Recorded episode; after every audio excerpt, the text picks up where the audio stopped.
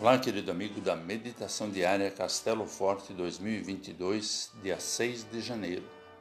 Hoje vou ler o texto de Elton Potin, com o título Água em Vinho. Assim, em Caná da Galileia, Jesus deu início a seus sinais. Ele manifestou a sua glória e os seus discípulos creram nele, conforme o Evangelho de João 2, versículo 11.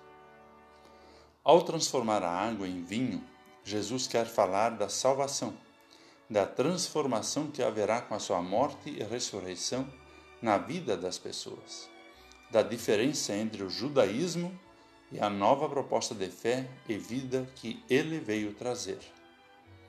A água que havia nas talhas era destinada para os ritos de purificação antes e depois das refeições porque os fariseus e todos os judeus não comem sem lavar cuidadosamente as mãos.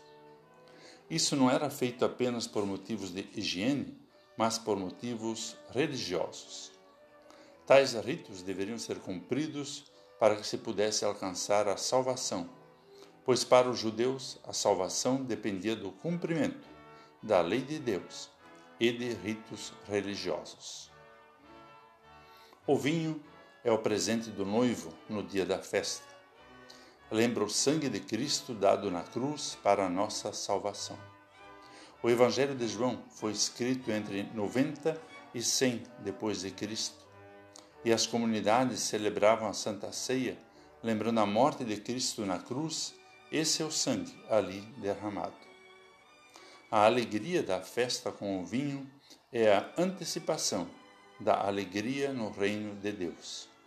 É a libertação dos rituais da lei judaica pela morte e ressurreição de Jesus. Pela fé em Jesus, não é mais necessário cumprir obrigações rituais para termos a salvação.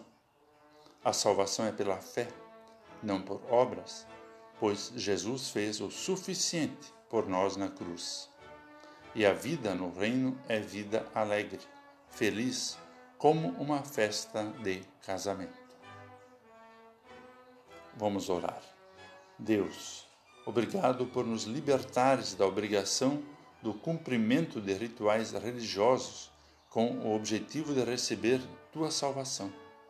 Jesus é quem nos salva. Que sejamos gratos e por termos a salvação por graça, te servamos e façamos a tua vontade. Amém. Aqui foi Vigan Decker Jr. com a mensagem do dia.